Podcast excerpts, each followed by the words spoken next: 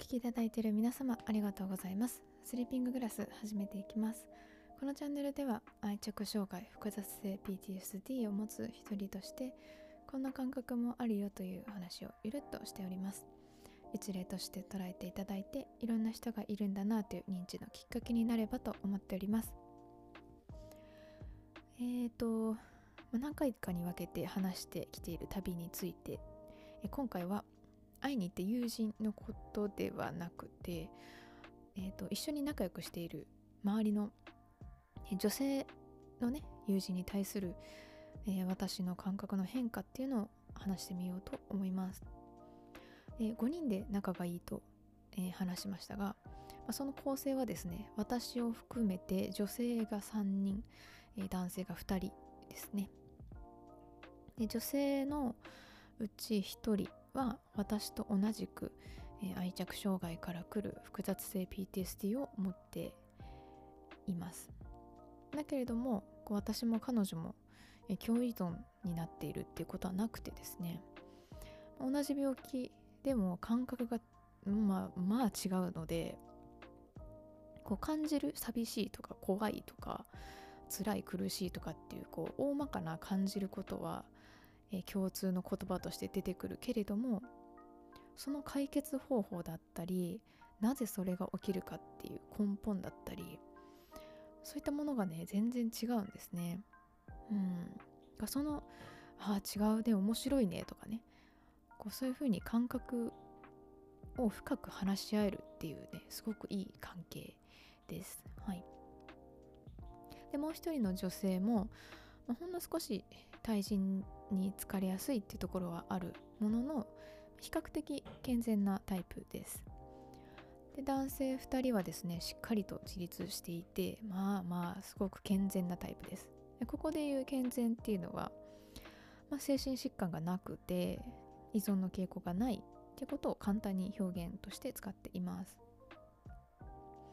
みんな私よりも年齢が上だけど、まあ、それほど離れてるわけでもないですね一番近い人でいくつだ ?3 つ ?4 つぐらい上なのかな？えそうすると離れてる感じがする？まあでもその辺りです。うん。だから10も20も離れてるってことはないです。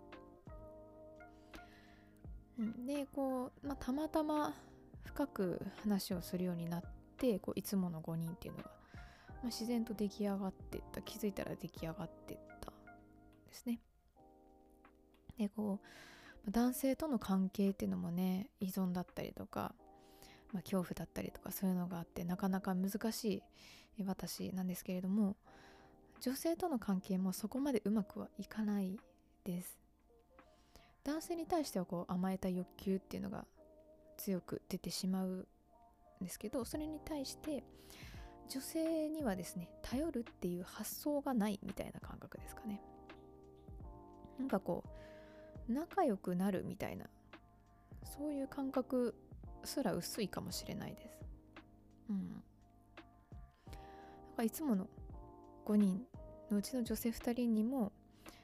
こうね他の人に比べたらこう徐々に安心して話せるようになってきてはいたんですけどこうそこまで強くそばにいる人だみたいなね。うんそういう風に感じたことはなかったんじゃないかなと思います。それがですね今回の旅を経てですねまあガラッと大きく変化しました。うん。まあ、帰りのねあの飛行機を使う距離だったので飛行機が着いてすぐああ2人に会いたい。てまあ猛烈に強く思ったんですよね。うん、で今とっても2人に会いたいっていうふうにすぐに連絡をして思いを伝えて2人とも珍しいこと言ってくれるねっていうふうに喜んでましたね。でうち1人はあのその空港の近くに住んでいてたまたまこう都合もあってあの迎えに来てくれてですね私を自宅まで疲れてるだろうからって言ってあの車で送ってってくれました。で会ってですねとてもほっとしてでさらにはですね彼女に触れてみたいとまで思ったんですよ。これほどまでに女性を求めていることが自分自身でもなんかちょっと信じられなくてちょっと混乱もしてましたね。女性に対しては男性以上に触れることの拒絶っていうのがすごく強くて多分母親と中学校の時の出来事がきっかけではあると思うんですけど触れられるとピクってこう反射的に避けちゃう。で鳥肌が立つみたいな。そんな状態なんですよね。だけど自分から触れてみたいって女性に思ったんですよ。でまあうん別れ際にちょっと握手をしてみたいんだけどって お願いをして「あいいよ」って言ってこ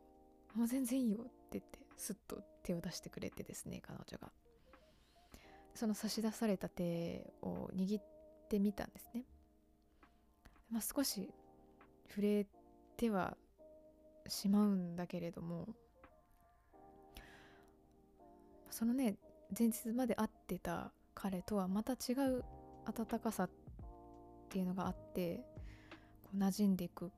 のを感じましたね。うん。その手を握ったままあの 泣き出してしまって私は。そんな私に向けて「頑張ったね」って優しい言葉を、うん、彼女はたくさんかけてくれました。でその時にああ私この言葉が欲しくて会いたくなったんだなって感じましたね。感じたというか気づいたというか。うん。でそんな話を、えー、カウンセラーさんにもしました、うん、彼女たちが私にとって母親とか姉のような存在になりつつあるのかもしれない。一連の話を聞いたカウンセラーさんが、ね、そうやって分析をしてくれました。すごくね大きなストレスだったりどうしようもない感情に襲われた時人間が最終的に求めるものは母性なんだそうです。で今回の旅の中で本当にいろんな出来事を体験していろんな感情がこうぐちゃぐちゃにもう渦巻いてたのでこの自分ではもうどうしようもないどうしようもできないこの混乱の中で母性を求めてそれが彼女たち、うん、だったんじゃないかって。でこれはですね治療的な側面でいけばかなりいい方向に進んでいるみたいですね。このね帰り着いた時に実家に帰りたいじゃなくてこうね思い浮かんだのが実家よりも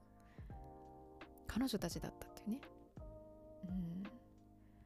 時間を積み重ねてはきてるけど、うん、そのおかげでまあ、家族の疑似体験っていうのがうまくいっ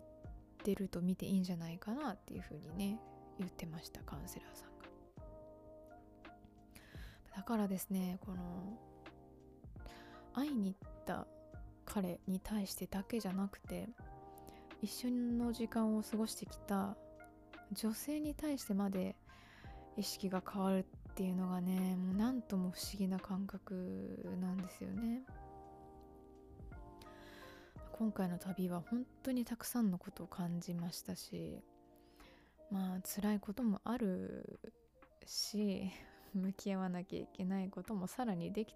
出てきてねしまってああちょっとしんどいなって思うんですけどまあでもやっぱりそれでもとてもいい機会になったなと思っています不安障害の感覚っていうのもねあのなかなか消えきってはいない中で緊張もあったんですけどまあ頑張って行ってきてよかったなと思いましたね。はい。ということで今回は、えー、旅に行ってきて女性に対しても変化が起きたというね話をしてみました。最後まで聞いてくださった方ありがとうございます。今回はこの辺にしたいと思います。じゃあまたね